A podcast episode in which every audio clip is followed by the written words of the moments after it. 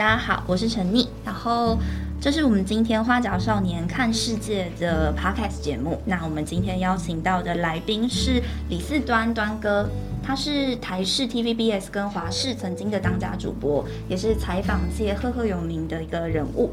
那其实之前呢、我相信我们这一辈认识端哥的方式，应该不太会是主播，应该会是爸妈囧很大。对爸妈就很大，哎，我先问问主持人好，各位所有的，呃，不管你是什么方式听到这个节目或看到这节目，朋友，嗨，好，那我小时候其实算是看爸妈囧很大长大的。嗯，我小的时候，其实因为那个时候公视好看的节目，就你比较看得下去的节目，小孩子嘛，你看纪录片有点困难，你很容易就去看爸妈 囧很大，因为有跟你同年龄的，然后也有一些就是你觉得你可能不太跟你爸妈能讲得起来的问题。然后会有一群人在上面来用一些比较温和的方式讨论这个议题，所以那时候对巴马囧很大的印象其实蛮深的。嗯哼，后来查了一点资料，才发现原来端哥之前是曾经有当过主播，而且还曾经有过一个是台南市长选举那个时候，结果在媒体前面因为头条新闻错误而道歉的事件，对不对？对，民国一九八九年，嗯，那时候发生什么事啊？其实呃，那就是新闻你很容易因为抢快，嗯。或者有时候你疏于查证，所以我们在选举的那时候报道的这个一个选举的过程当中，其实选举过程中很多时候都有双方的争议啊，那个就是因为双方对于投票数目的计票的争议，所以投票工作暂停，所以大家都在等待那结果。但那时候其实你要想见，那个时候台湾社会还不像现在明智这么开放，当时那时候整个台湾还属于一个。正在从戒严走向民主开放的一个过渡阶段，所以媒体的报道是很敏感的。我哦们就在那个时间、空间以及之下，我们把一个可能是一个对手所放的一个不正确的消息，嗯误作为新闻报道出去了。呃，也就是因为你疏于查证，或者你太过认定或太过信任我们自己的同仁的消息来源，所以到最后就引发了地方计票工作人员的不满，以及呃双方阵营，那就开始也要就是这个事情似乎有越滚越大的趋势。那当然，作为媒体那时候，我觉得那时候媒体大概就是比较对于责任两个字重视一点，我们就立刻收回这个消息，也觉得在媒体上必须要做不断的更正、澄清跟道歉。所以那个事情就是对于当时来讲，呃，是一个很受到瞩目的事情。不过当然回到今天来看，相隔这么多年之后，媒体的错误报道，有点多。你要更正，大概可以开一个频道来这样这样。但是我觉得时时空之下了，但是给我个人来讲带来的经验教训就是，从此以后我觉得我更谨慎，而且更不会觉得要抢先嗯求快，然后你去犯下一些很不应该犯的错误。但我有点好奇，因为那个时代上面，其实好像查证也没有那么的简单，就它是一件比较难的事情。但大家好像就责的力道特别大。可是回过头来，这个时代上面，好像我们要查证会稍微容易一点，或是民众自己要去查证，像脸书啊，或是各个地方，他们其实都有给你一些下面的公开资讯来源，比如说来自哪个报道网站啊，或者什么，大家就责的力度反而变小很多、哎，为什么啊？你要想到那时候的媒体，其实来讲是一个寡占的媒体。嗯电视来讲，那个只有三家三家电视台，嗯哼，所以呃，讯息报道的管道本来就是稀有的。哦，稀有资源。对，然后在讯息中能在这三三家媒体或者主要的评论媒体出来的讯息，本来就很有限了。那一般人的查证的时候，那时候也没有现在的科技，对，也没有现在的方式，更没有现在这么有组织的这个团体或者是机构，所以查证的方式困难，查证的露出的机会也受限，所以就是对于媒体的要求就变得比较高了。既然你是你你是掌控媒体嘛，你是稀有的，你就应该负更多的责任。所以相对的媒体那时候应该是更谨慎的，因 OK，因为我们所掌有的，我们自认为是一个稀有的资源，所以所以你可以用正面来看，你可能负责任，你检验的比较多，你查证属实。当然也有父辈的批评，就是说你都查证完了，最后什么都没了，都被你过滤掉了。查证完什么都没了，有可能在查证的过程中，他就把它滤掉了，或者说很多事情被媒体自己所谓以守门人的角色就删掉了，都有。就是一个事情一定有正面跟负面，嗯，但是在讯息一个社会，如果是被呃，不是那么完整，大家掌握的话，你一定会有一天弊端刚听起来像是以前的媒体比较像是稀有资源，现在媒体可能某种程度上，因为其实像端哥刚刚讲嘛，就我拿只手机或者是我有个 iPad，我就可以上网，然后其实我某种程度上就是自媒体了。你现在你想想看，现在你现在还需要去很努力的找地点开记者会吗？当然，你可能需要很正式啊，你自己。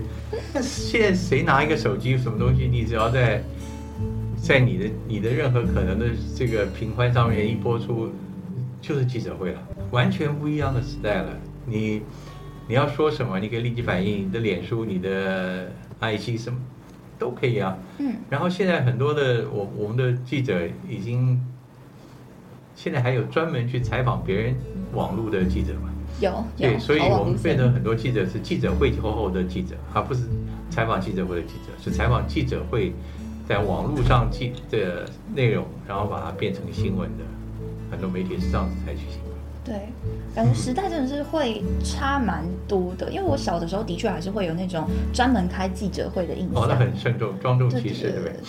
现在不必。现在没有那种感觉，就自己家客厅、卧室都可以开对。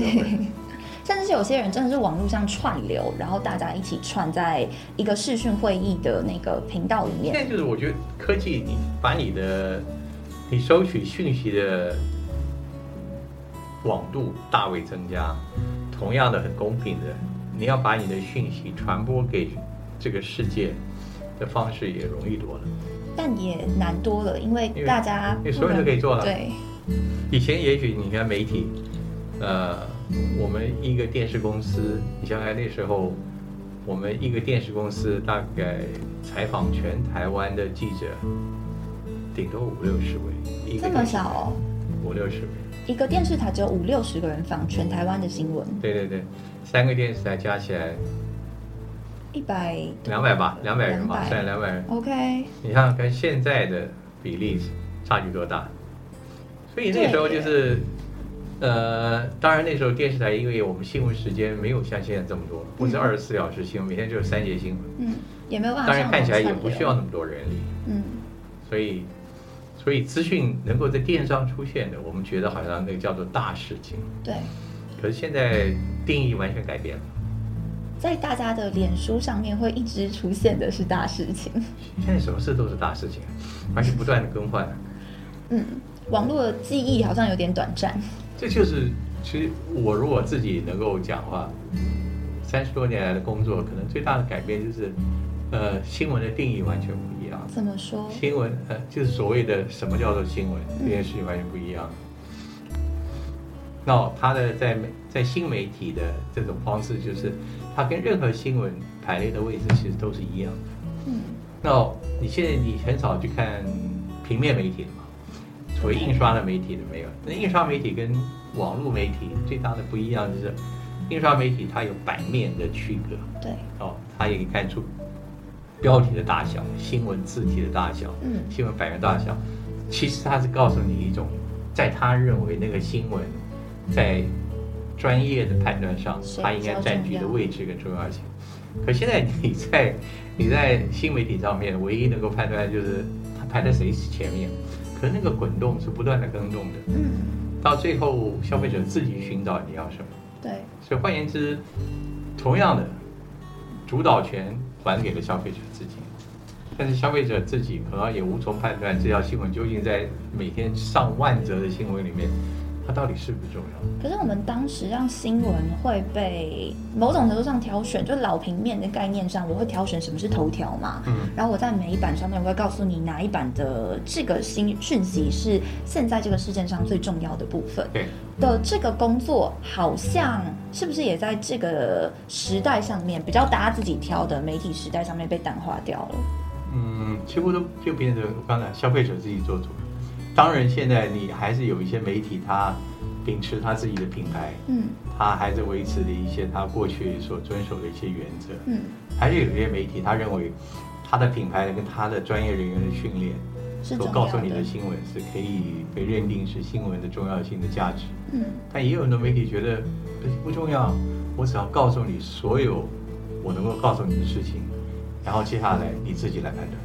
我自己是念新闻系的，虽然我可能有点毕业有点小久了，但我自己念新闻系，所以我们以前在上课的时候，老师蛮多都会跟我们说，就是新闻媒体应该有中立客观的这个性质在，或者是你在报道的时候不应该要介入个人的偏见或情感，或者你要查证这些的。我感觉好像现在有一派媒体走这个方向，有一派媒体比较走新媒体上面会出现的，尽可能刷听众或者是观众更喜欢的东西的方向，对不对？本来教室里面教的、学校里面教的跟现实社会本来就是两件事情。嗯但是我觉得学校教的永远是一个理想跟指标，嗯告诉所有走出社会的人，那个理想跟价值观，什么是有，不管你不管你最后做不做得到。到现在来讲的话，除了这种学校跟社会本人差距之外，现在还有一个因素加进来，就是市场的因素、哦，商业因素。以前没有吗？以前如果很简单，当你的频道媒体都是属于少数的时候，他会觉得他的市场、他的商业比较受到保障，因为比较没有没有那么多的竞争者。当然，结果又出来了，有好有坏。嗯没有竞争之下，可能只是充满了劣币。嗯，有可能逐良币。但现在商业竞争之下的话，也可能出现就是大量的劣币驱走了两笔，也有可能。但我想就是重点就是，商业考量是现在所有媒体必须要考量，对，因为媒体本身要生存，你不能否认它这个。是没有错。所以，商业价值跟很多原来你所学习的价值观会不会冲突？一定的吧。我没有说每个人都会屈服在市场压力之下，屈服在商业的诱惑之下，不是这个意思。但是商业考虑是一个现在让媒体发展的，我觉得蛮重要的影响力。嗯，刚端哥有提到劣币驱逐良币，我其实比较好奇一件事情是，我们怎么判断什么是良，什么是劣？因为好像如果我讲劣币驱逐良币，它就会必然有一个东西，它是绝对正确是好的才会被叫良；有些东西它是相对不好才会被叫劣。可是，在刚端哥说市场主导的情况下，是不是良跟劣的概念也跟着新闻的概念一起转换呢？如果我们换一个角度来讲，你你是一个消费者，在现在这么多的商品充斥之下，你选购一个东西，嗯从你的生活用品到一个大的服务，嗯好，你还是会看那个品牌吧？会你还是会觉得什么是好，什么是坏吧？那你的那个价值观是怎么建立起来？我相信应该基于你长期的消费经验，或者你的成长，或者你的成长经验。我指的劣跟良，应该就是个人的价值观。OK，啊，个人价值观在社会的普遍的一个公认的一个标准之下，那个价值观大概可以看出一个优劣。那个优劣也许就是最后我们讲的两个劣，就是社会上大多数的人所能同意的一个好的价值标准。我指的就是拿那个来区分。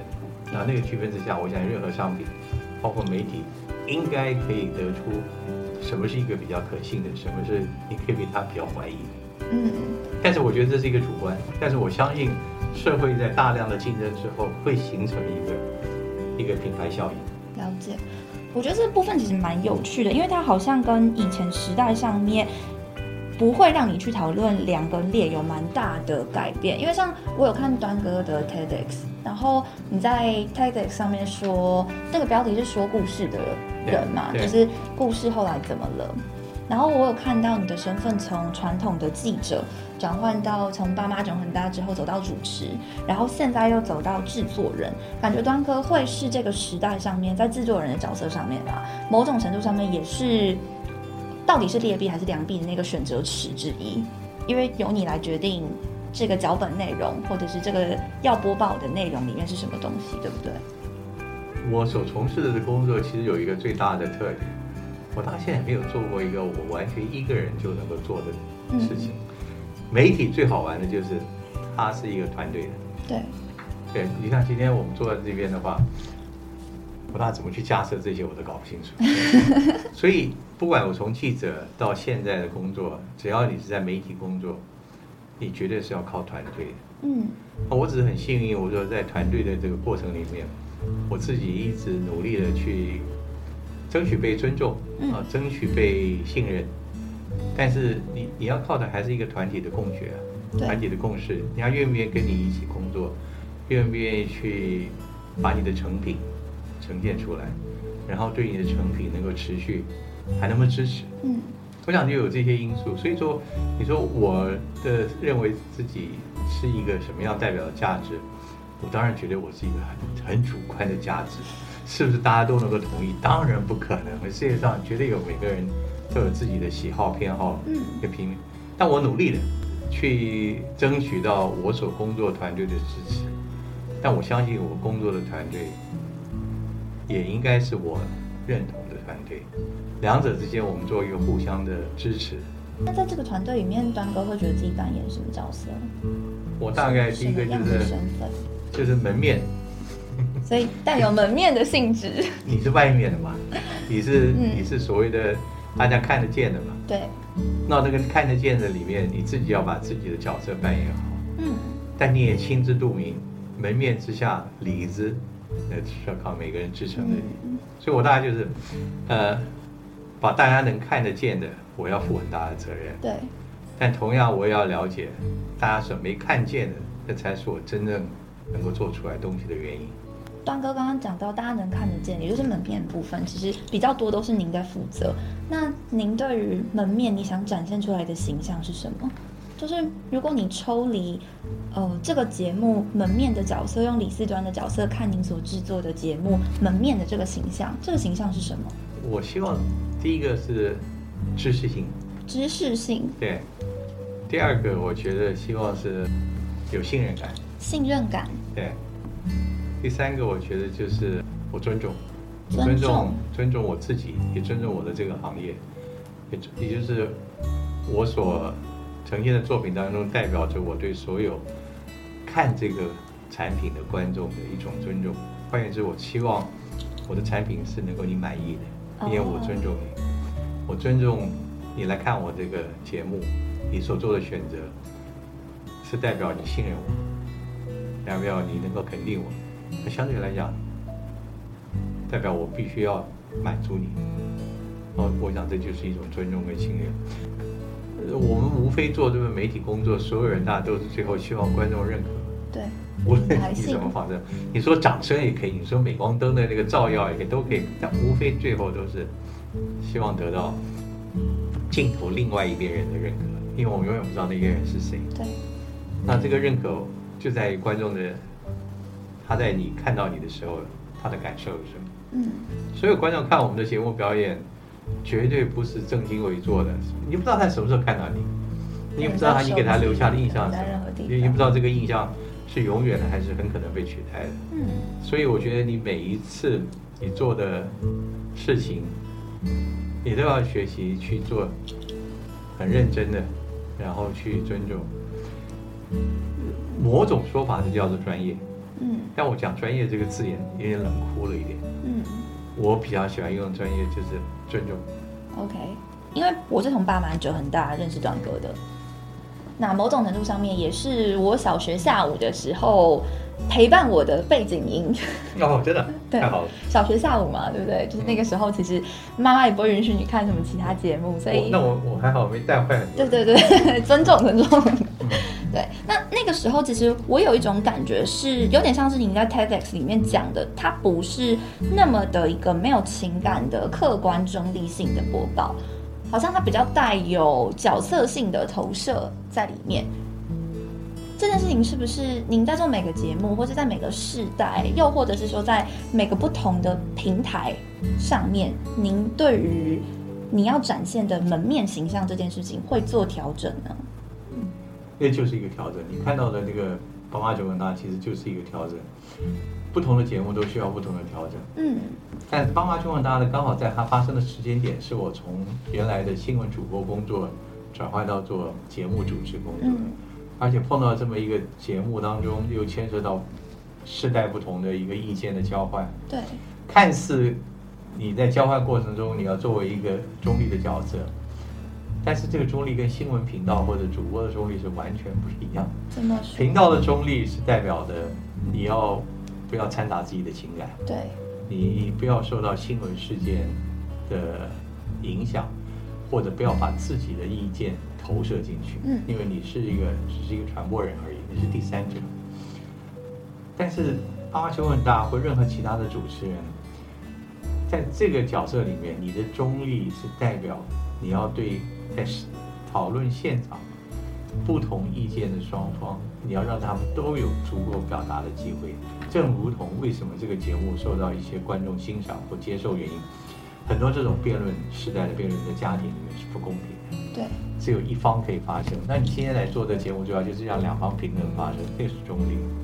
但是他所讨论的领域是一个非常个人的领域，嗯家庭、亲情啊、社会、职场，你不能冷酷的去看这个事情，要有些同理心，甚至有些情感去感受到。比如说一个小孩子或者一个年轻人叙述到他被霸凌，或者叙述他在某种角色之下他被社会忽视，甚至他他某种的情况，他先天就是被被贴标签的。嗯或者一些父母亲再怎么努力，他还是得不到孩子的认同，因为基本上他们之间就是有时代的距离。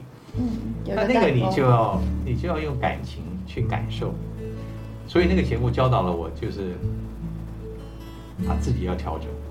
你调整。你的你的主持的呃中立度是在于让这个节目充分的交流，但是这个节目的温暖跟温度要来自于你自己的投入，所以你要把你新闻记者的那一那个所谓的中立的客观的冷漠要拿掉，你要把你自己的情感要投入进去，你要笑，你要跟着一起感受。在当下之后，你你的自然反应是如何？你甚至有时候要跳脱一些你主持人的脚本，你要去说一些你真的心中那时候感触什么。当你听到一个人，他十几岁生过三个小孩，十几岁，对，十九岁吧，二十三个小孩，应该是他几岁这个，嗯他就等于他等于是一个社会侵犯之下的受害者。嗯，你能够还说问说，那你的生活怎么办呢？你觉得能吗？这是脚本上的问题吗？不是，脚本上可以这样写，请问你的生活接下来怎么办？嗯但是当你面对这个人在你面前的时候，你不可能用这种方式去问他，你也不可能这种方式去进行一个叙述而已。你应该要把你真的作为一个人与人之间的一个感受，你会发现到社会上有很多事情是超乎你我想象的。嗯很多人生活在不同的情境之下，我觉得那个时候就是一种，你要把你自己慢慢的融入到你所做的节目里面。那个节目每次一开场到节目结束，你希望让观众跟你是一起感受，看见他们的故事，进而去想一想这个故事对他们自己的生活带来什么样的意义。嗯而我就是一个把这个故事的一个介绍者，但在这介绍的过程当中，我也会有感受。有参与到故事之中的我应该更大胆的把你的感受也无妨的表现出来。所以慢慢就是从那个里面感让我感受到，那个节目当中虽然我们录影时间只有七十分钟、六十分钟，嗯但是有时候是很真实的过程，因为那些人，我想绝大部分人他们说说的很努力，在镜头前说出他们真实的故事不容易。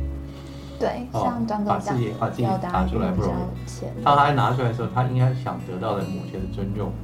但有时候节目制作的时候，你难免有一些节目的效果。嗯所以这时候主持人就要很注意，你如何再回到那个，你要让这些来宾畅所欲言，甚至要让节目的进行有一种流畅生动。但是你要尊重他们来的节目的本意是什么。嗯他节目节目的本意并不是要被你来当做某些某些的，所以我觉得这个节目对我来讲是一个是一个成长，在那个过程当中，你看那个节目，我觉得呃到今天来讲，他所谈论的题目还是很新，历久弥新，还是很新。全世界的家庭永远都是那些问题，因为每一世代其实我们遇到的问题就真的就是那一因为些，因为我我们永远就是活在爸妈的结构下面。没，错，对，所以说那个节目我觉得就是一种呃教导你怎么去在媒体的角色里面，把一个原来很中性的、很客观的，甚至要保持自己情感，然后要掩盖住的角色，你慢慢要释放出来。释放出来之后，你还去真的感受到社会上的一些人的看法。比如说我刚才做有一集，我我那集做，我为什么要做这集？它的内容就是说，我想嫁给外国人，我想生个混血儿。嗯哼，我是要这种人吧？后来我，他的他的观念只是基于优生学也好，或者是基于我要有一个漂亮的金发娃娃也好，端哥当时心里的感觉是什么？我说这是什么肤浅的题目？呢？但我后来我惊讶发觉是有人有这种心理，而且不是那种你我认为那种所谓我认为很肤浅的人或者知识教育比较低的人，不是，真有这种概念。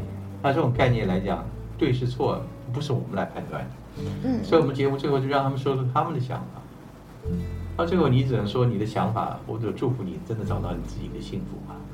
那那个叫每一集的内容对我来讲也是一个教育我慢慢从那个五年多的经验采访当中，我就觉得世界没有什么真的要让你惊讶的事情，是你自己不断的让自己在惊讶而已，你的无知。对，所以那就慢慢慢慢，我觉得就跳出来。到现在我自己做的很多节目，大概做访谈，就是。嗯，有大人食堂，对啊，我想跟我以前前十几年做记者，前二十年做记者，最大的差别就是，我觉得我以前绷得很紧，就是觉得自己凛然不可侵犯 啊，我们主播，然后这不可个亵玩新闻对？然后又是我我们这是大社会的这个掌门人什么？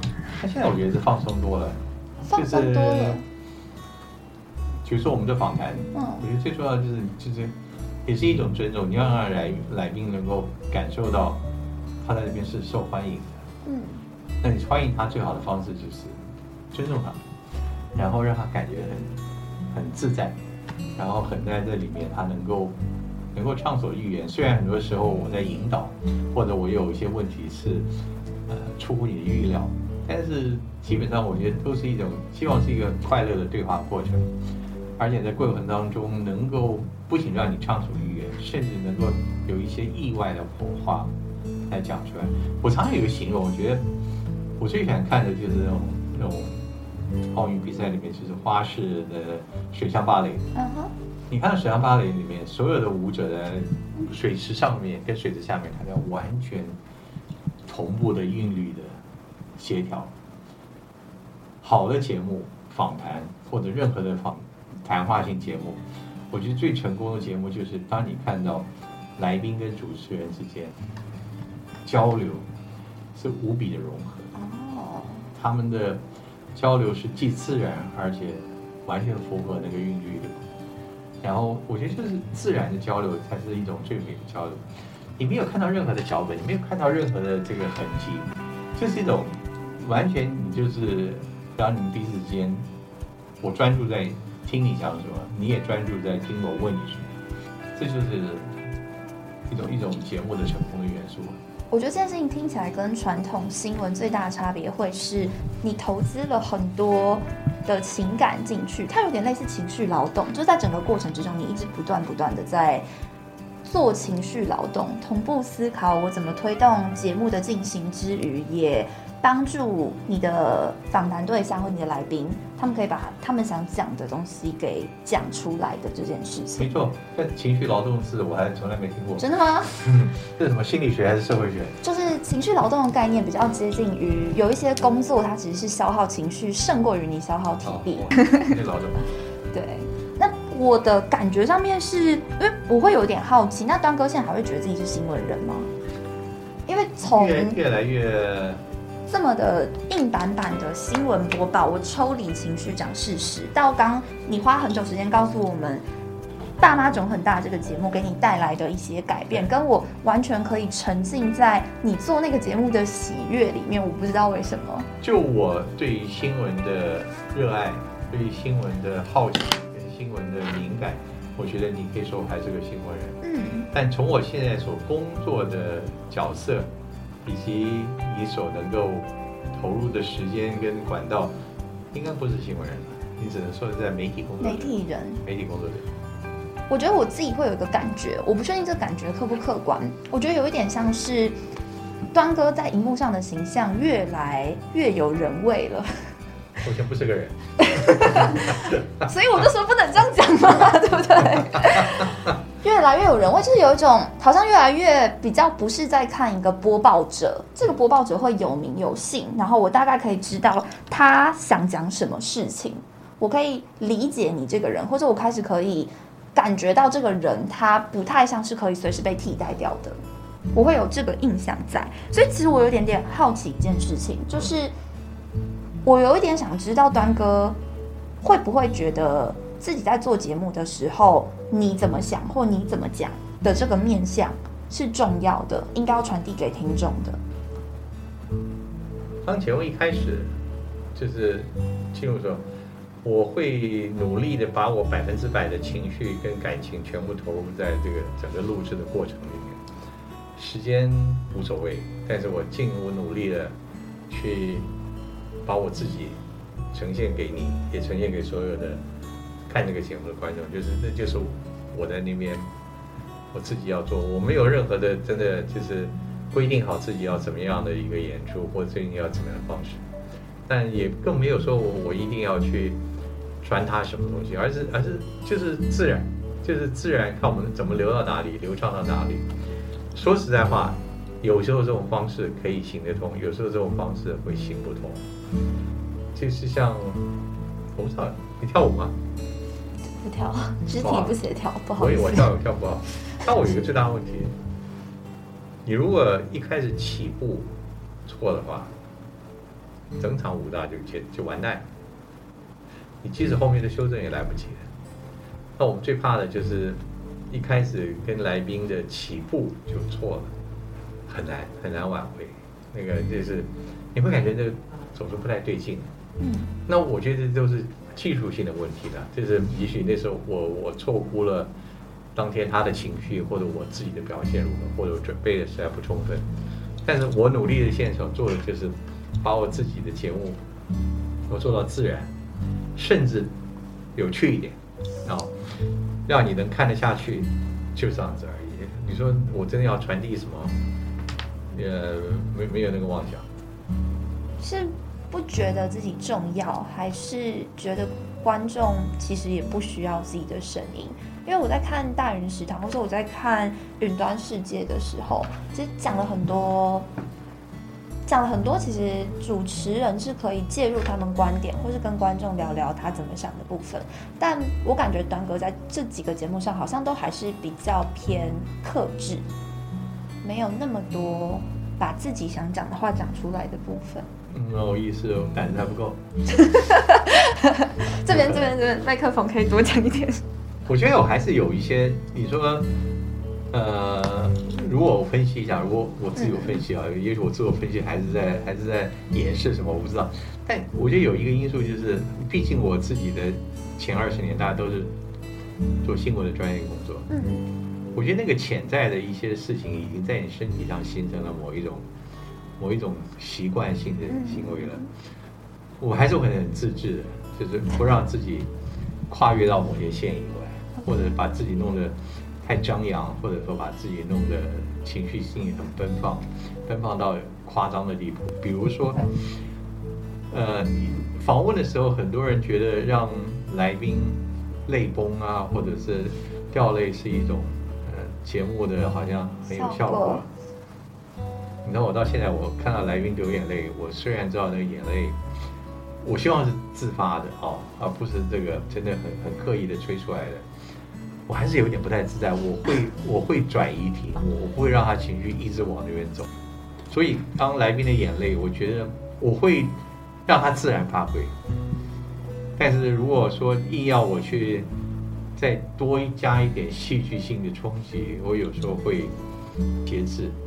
当然，最后我我觉得我们的制作人啊他就会埋怨：“你看这为什么他讲嘛？你看你你怕什么？”我说我不知道。但还是会本能就克制。有时候我不能说本能，我觉得是长久间你的训练过去来讲，嗯，你可能就会自己刹车了。嗯，我会问这个问题，是因为我有看您跟百灵果的访谈。哦，百灵果。对对对，然后我发现，可能因为我小时候很常听爸妈种很大吧，我觉得你的声音会有一个符号的标志性在，就是这个声音从不管哪个地方传出来，我就会知道哦，是李四端。真的？对。我觉得很多人跟我。同时成长到大的人，只要我们有看过那个节目，我们可能都有很共同的生命记忆。就是您，您曾经是我们在看公视节目里面的一个共同的背景音，然后是一个节目的象征。然后我后来再去对比，我在近年内再听到您的声音，听到百灵果，我会觉得好像那个声音的感觉跟他承载的情绪不太一样，包含他讲的内容也不太一样。像是在百灵果里面，当两位主持人问到说：“哎，传统媒体会嘲讽我们说，我们又不养记者，我们又不查证的时候，你的第一个反应是，那不就是他们做不到的事吗？”这个好像跟传统我之前曾经见过的李四端，或是刚刚您访谈之中跟我分享的您从远处看自己的样子又不太一样，所以我一直很好奇，就是这个面相是更真实的端哥吗？你我我我跟你讲，你讲说。当我分析到他们的情况之后，你觉得我的回答，呃，不够真实吗？我觉得你的回答特别真实，真实过所有我看过的荧幕上的李四端。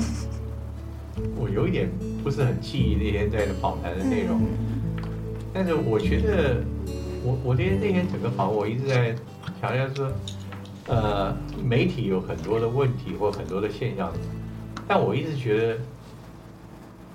媒体有有非常多的面向，是你应该纳入整体的来看的。你一定有很多不满意的，你也有很多批评来讲啊，就和我们自己走过来的情况一样。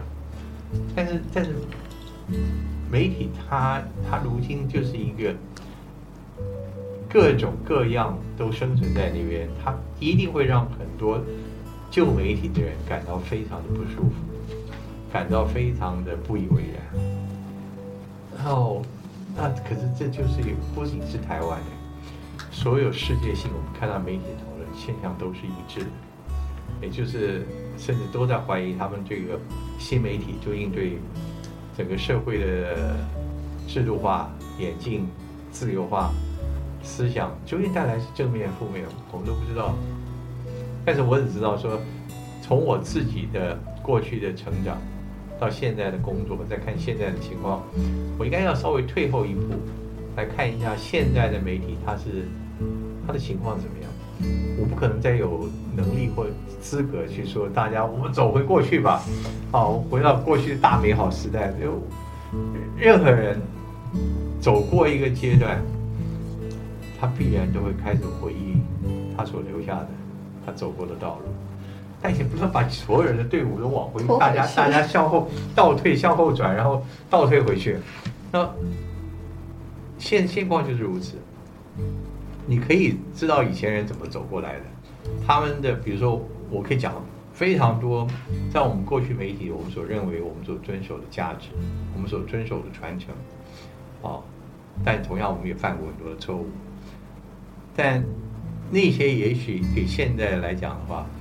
是不是百分之百的你都能够让大家去追寻遵从？现在社会的自我选择度高太多了，我觉得你已经无从去强迫人在接受，但是我们可以努力的不断的把我们过去所遵从的一些事情重复的说。我们现在也现在可以说 对，你不能指导我说吧？但我觉得历史的本质意义就是一种重复，就是一种记忆的重整。就是你要去思考，如果我们都没有过去的一些记忆的基础，你怎么才能够判断你现在做的事情的优劣好坏正确与否？所以我觉得前辈的他们永远应该努力的把他们的事情说出来，来讲出来。谈到这一点，其实我我觉得我自己倒是没做到，嗯。我那时候在国外念书的时候，我看到很多的美国的媒体人，大家都会出书，尤其在他们离开工作岗位一段时间之后，几乎都会出回忆录或什么。嗯，我小时候看过 Larry King 的，很多对台湾的不多哎。对，好像是哎，我没有发现这我件事。我那时候回来，我还记得，我去跟我的前辈们讲说，你们应该出书啊。可是可是好像得到回应，很多都是觉得太夸张了吧，哦 太炫耀了吧，何必呢？我们做的就是这样。相对来讲，我觉得留下的记忆太少。如今回想起来，我好像把指责的矛头应该指到我自己身上，我也一样，对。到底最后是你是不是就懒了呢？或者说懒得再去说了，或者觉得说说也没用，也可能都有这种心理。我现在慢慢能够感觉那时候我跟那些我的前辈讨教的时候的时候，或者我劝劝他们出的时候，那时候自己也年轻气盛啊，出书为什么不出？现在回想起来，讲的容易啊。为什么为什么老媒体人在自己首次发声，不是中立客观的报道人家的新闻，而是讲自己的新闻的时候，都这么的没有自信呢？我觉得这是一个，就是我要讲，我们受到的教育，我们所受到的价值观，就是记者永远不应该成为新闻事件的主角。记者的工作永远只是跟所有人的日常工作一样，你应该要回忆的是新闻事件，而不是你个人的丰功伟业。我觉得是这个心理，就是长久以来我们在那时候所教导的，就是记者永远是次要的。嗯，你的大家所所竞赛的应该是你的工作表现，而不是你在个人中新闻中你得到了什么样的特殊待遇或者得到了什么。所以我觉得这是价值观的不一样，没有说对与错，但是好像呃谦虚自处是那个时候大家所强调的美德。可是这个时代感觉新媒体时代里面比较外放，就是我哪怕一点小事，我都想在荧幕之前告诉你。就是像端哥讲的嘛，比如说我吃个面啊，我路上看到一朵花呀，就是可能芝麻豆点大的小事都要成为新闻的时代。为什么有新闻的人反而不想出来播报自己的故事？你们的故事怎么了？那就是因为我觉得故事有它的重量嘛。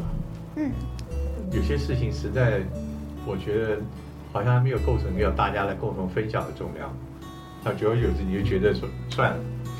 这个但我们很想看呢、好啊，你很想看的，也许正是他觉得，或者我觉得这些就是实在是无足轻重的。那你说你写有足轻重的，那我就觉得有足轻重没人看，哎那你很矛盾嘛？你到底要要写什么？我就我觉得就是说出来是一种矛盾的心态，就是他认为的大事，现在好像已经成为小事，或者成为没有人想看的事情。嗯，但是真正的小事，大家有兴趣的，他也觉得这是鸡毛蒜皮的一些风花雪月不重要的我讲它去干嘛？嗯突然好像彰显自己的这个也是无谓的追逐追逐潮流，我觉得处于这种矛盾当中，所以下笔我怀疑也有也有人跟我一样已经写好了，但是拿不出来，拿不出来。就觉得好像拿出来是干嘛？你你也成为了那个就是 你要你要你要夸显自己吗？要要彰显自己吗？对。这样子的心情，或者是过去这样子受过的一些比较严格的训练，或者是教育，在端哥的心里面，会影响到你去看待现代新媒体时代，处处都是新闻的状态吗？我刚刚讲的一定会啊，对不对。怎么个影响法？现在看到最多的新闻就是，所有人只要在网络上放出一个题目，嗯带一个风向，马上就出来一堆文章。嗯那我觉得就是呃，那里面有题目也有很好的，哦，也有题目就是真是我觉得就是真是穷极无聊，哦，但是你说你无聊，有人觉得很有聊啊，哦，新闻生产量已经太无止境了，然后也最后造成的就是，我觉得就是最后就是新闻疲乏，新闻疲乏。对，因为太多了。你你对真的最后叫什么是新闻，你已经有点无感，嗯因为随时的标题都在更换。什么叫重大新闻？这几天前几天地震吧，对，你还记得多少？我记得震了三次。对，然后呢？我的记忆只到这儿了。对对对，太多的事情，九二一马上要三十年了，嗯，你记得多少？我我那时候好像才不到五岁。对对对，那这一代人记得多少？嗯，我们已经分不出真的是重要，或者一些我们该去重视的事情，我们随时可能被下一个标题所取代，然后这个标题我们就知道它在我们记忆中存在不久，所以新闻疲乏最后带来是记忆疲乏，记忆疲乏最后我觉得引发的就是你的专注，下降。你不知道到哪里去所以我们的社会来讲，你不觉得很难有一个议题去集中大家来去注来关注？对，没有办法活很久，大概一个礼拜吧。所以这就是跟以前的所谓新闻人，他们大概我想感触最大的一点。但同样我也听过批评，那就是因为你们过去是垄断的，对，所以你们认为什么重要的事情，就让它永远活在我们周围，让我们不知道一些其他更多的事情。所以新闻两个字到底定义什么？我觉得已经改变了。越来越平。任何人你觉得值得你想要知道的事情，都可以叫做新闻。嗯，人人都是新闻记者，也都可以生产新闻。端哥其实还在做新闻类的节目。嗯，出就像云端事件，虽然说要结束，但其实它也是偏新闻类的节目。嗯那这样子的社会时代的改变，对您节目在制作面上有什么影响吗？第一个，我现在不可能去做第一线的采访，对，哦，你人家也不需要你去做，你你也跑不动，你也不必啰啰嗦了，对不对？这这，但我觉得我刚才讲，就是我们所能够做的，就是我们自己累积的一些呃新闻上的触感，哦，比如说以国际新闻来讲的话，这么多年来讲，我觉得你你你有很多看到新闻事件，你有一些综合性的判断，嗯，跟一些你的经验的处理的方式，跟你自己在长时间的阅读学习，你所累积的，然后就把这些的观点去呈现出来。事件是每天都在发生，但这些事件发生之后，你怎么去把它整理出一个脉络？为什么发生这些事情？而且最重要的，这些事情往下，它会影响到什么？以及还有一个最基本的，它对于我们生活在台湾的，以及我们周边这些国家地区，哪些事情是最具有影响力？而且你应该知道，再加上一些新的观念，你应该知道。但我是觉得，就是国际新闻其实不是只有科技，所有的国际性的内容，我觉得它有意思，就是它会带来影响，对，而且这个影响有前因后果。嗯。你说环保、地球暖化，嗯哼，每一次台风季节的变化，对日本人到现在这几年都在研究为什么台风都到我那边去。对，那有因素可以解释，但这些因素也可能短期，但这些都是都会影响到你自己的生存、生长。说，那全世界如果有一天我们给你一个报道，全世界现在多少地区是旱灾，多少地区是火灾，多少地区是干旱，多少地区是洪水，你就可以看出这个地球是怪怪的。嗯啊，在同一天，那这个美国那时候在推动环保大气变迁的时候，在也是在二十世二十一世纪初期的时候，他们也碰到一个问题，很多的地方的气象播报员都认为地球暖化是是真的。哦，我记得这个事件。对，所有所以美国的有很多的民间组织花了大笔的钱，去跟这些地方的气象的预报人员做教育，主动的提供资讯给他们，甚至帮他们做 video，让他们在他们气象报告里能不能够运用。我想这些故事就是证明，如果你让台湾知道，就是所有这些事情的累积的知识，都是很多人的努力的。嗯，不可能一时间改变到。那我觉得这一些就是国际新闻应该告诉你的，就是趋势、嗯哼，观念，嗯哼。还有安危。我觉得安慰安危、哦，安全感安。慰哦，OK，当然就是，你的福利、安全、生命。嗯你说，你说这个 COVID-19 那个一样也是国国际上的新闻，你慢慢发展出来。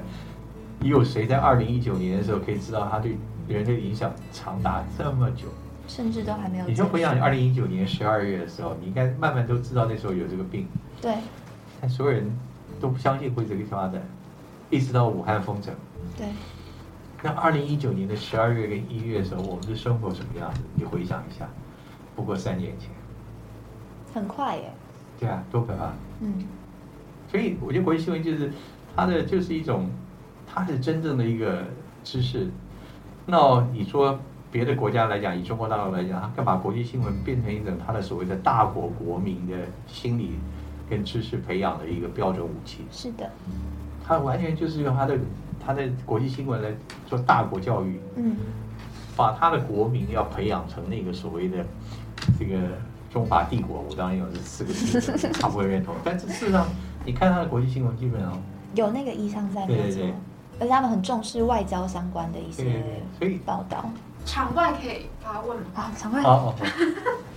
就是刚刚您一直在呃，您一直强调说，您现在状态可能是比较放松、比较自然的嘛。那但是可能现在我们看到也蛮多的所谓的老媒体人，他们对现在的这个时代他们是很不满的。嗯。然后他们呃反应上面。也是比较走一个比较激烈的风格，对。那您可以就是说说您对现在这个时代，您为什么是会选择比较自然放松的状态？那如果说呃，我相信他们去做这种激烈的一个反应的话，他们也有想要改变的事情。那假设我不知道您有没有也有想要改变的事情，那如果您有想要改变的事情，您会想要做什么？未来？有人很有勇气。我觉得要佩服，我可能真的缺乏勇气，或者是你太过于审慎，你自己做了太多的呃保留，啊，或者你做了太多的观察。我觉得社会有要有不同的参与方式吧，你一定要去敬佩那些有勇气的人，哦，他们愿意踏出来，那个后面不仅是勇气，你也要有一些付出哎。对，那我们同样是媒体人，或者自认为是媒体工作者，或自认为跨越了不同时代的话，呃，也许我表达的方式是还是不够直截了当啊，或者是你还有有所有所保存。也许我的方法，我也在思考是不是应该拿出更多的勇气跟力量出来。所以勇气并不代表是厮杀，并不代表是你要去谩骂，要去做。勇气来讲，就是做一点事情，做一点行动，表达一些事情，从文字叙述、演绎，或者你去倡议一些事情，或真的你去领导一些运动，或者是都都可以嘛。对。但我觉得我我可能真的回答问题，就是我觉得我还是觉得有点新闻人你要守一些中立之道，但在中立之道今天来讲。社会，你必须承认，你可能被嘲笑了，你的中立根本是在虚假。我也自己在思考这个问题，中立什么啊？也许我在改变吧，啊，就是行动，希望还有时间去做出更多的行动。那你们觉得现在的社会，您满意吗？我满意，大我周围没有一个满意我。大部分还是满意的吧。以我这个年龄来讲，我蛮满意台湾的健保的。你还是有很多生活的安全度跟社会的支撑支持。你就以资讯吧，你媒体人最重视资讯，台湾的资讯取得还是相当便利的。你你这点必须承认。啊，无论在哪里，它的它的网络还是健全的，资讯还是没有设限。台湾毕竟不是一个封闭的这个社会主义国家，所以。你真要抱怨吗？你真去国民旅游，你到哪都可以啊。你说你这个眼界就这么肤浅吗？对，所以我们再回到更高一点的层次来讲，我想使得很多人满意是是对自己所认同的价值观是不是在社会上得到普遍的支持？当然没有。对，但是我觉得应该。想你，你到底要这个国家社会要往哪里走？我我个人一直觉得台湾最大的问题是方向。我觉得我们从很小很小就被教育，这个国家好像永远有一个人在旁边等着要干嘛，你会有一个敌我观念。对，但我觉得是一个很困扰，就台湾人能不能够去规划自己的长远未来，而有充分的保障的情况之下规划自己的未来，这是任何一个国民的基本权利。但我觉得在台湾这件事情一直受到外在势力的挑战，嗯，对 对。然后联合国退出的时候，我高中真的哦，啊，退出联合国的时候，我记得我高一，哇，那然后是我历史课本里的东西。然后我我我们那个那个上课，我还我还记得是我们导师，他教地理的，他非常有历史观，嗯也非常老师。我记得 下午传出来消息吧，因为联合国那个退出是美国的晚上投票，接近晚。我觉得我们下午中午完了第一堂课，上课，然后那老师进来哭，哭你知道我这这就是联合国，我们的国家，我们同一同一同学有高一，莫名其妙。然后，然后我自己在脸书上写过这个，我说我我在我是成功中学，成功中学高一，旁边就是一个大操场，嗯突然我不知道为什么，我就他他在上面哭，我在旁边看看看操场，一看操场就是小小龙卷风。嗯，所以那天下午我最大的印象不是老师的哭，而是你看到那个龙卷风，小龙卷风那个晃来晃去。我想，这跟那个联合国退出会不会有什么象征的意义？后来想想自己，也超无聊。所以就会变新闻了。对，所以就是你你不同的世代、不同的年龄，你对事情的感受是不一样。的确知道。我所以我现在脑袋又回到那个龙卷风，那个成功成功中学操场的龙卷风。有什么特殊意义我？不知道，我我就记得就是那个龙卷风，在联合国退出的那一天下午。出现在操场上。对，那当哥，我最后好奇一个问题，好，就是我们聊了蛮多世代差异了，对然后我自己其实自己算是最好奇吧，为什么你会接受这个访问呢？为什么接受访问？我觉得 因为它不是传统新闻的的一个对谈，然后它也不是您传统上面去。我觉得你邀请很可以啊。那我觉得很 简单，就是我有这个时间，也觉得想想来分享一下，就这样子而已啊。哦，需要很复杂的理由吗？没有，我们就纯粹就就想说我们是一个小节目，对，我们就对，真的是好奇。请到您，觉那我就知道来错了。对开心对没有？我觉得应该是当年那个龙卷风就告诉我一定要来接我这个访问。好吧，好，谢谢啊。那谢谢谢谢谢谢张哥。